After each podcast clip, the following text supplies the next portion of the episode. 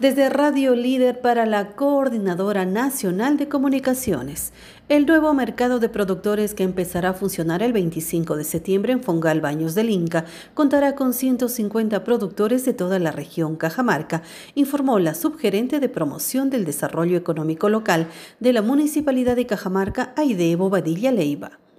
A través de Radio Líder comentó que la población encontrará frutas, verduras, hortalizas, granos, tubérculos, carnes y huevos, plantones de frutales y ornamentales, lácteos, mermeladas, miel de abeja, entre otros productos, a precios al alcance de todos.